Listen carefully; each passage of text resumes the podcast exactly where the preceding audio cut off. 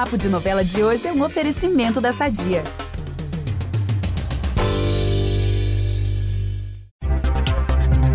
Se um dia o Tenório falou mal do Tadeu, ele estava fora de si, pelo jeito. Não que eu esteja julgando, mas foi o fazendeiro saber que o peão era herdeiro do José Leôncio que abriu a porteira do gado para ele.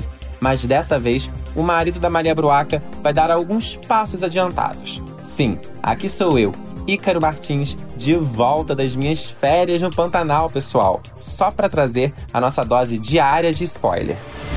Ciente que os seus negócios vão de mal a pior, o Tenório tem empurrado a filha para os braços do Tadeu, mas ele vai escancarar tudo dessa vez.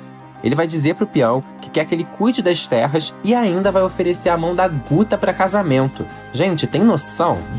Mas se tem um casal pensando em subir ao altar, tem outro passando por momentos bem difíceis. O relacionamento do Jove e da Juma vai chegar a um ponto de virada.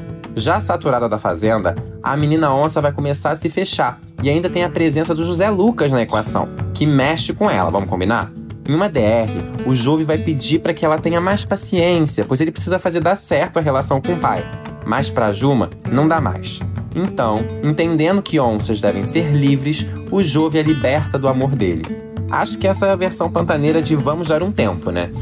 Mesmo arrasada, a Juma parte da fazenda de volta à sua tapera e vai embora com ar de liberdade, de quem finalmente está indo ao encontro de si.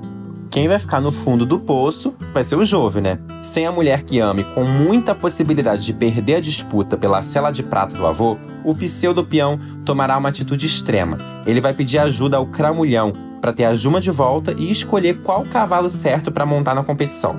Pesado, né?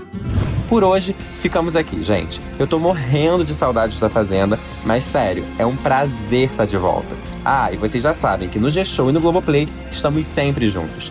Beijos!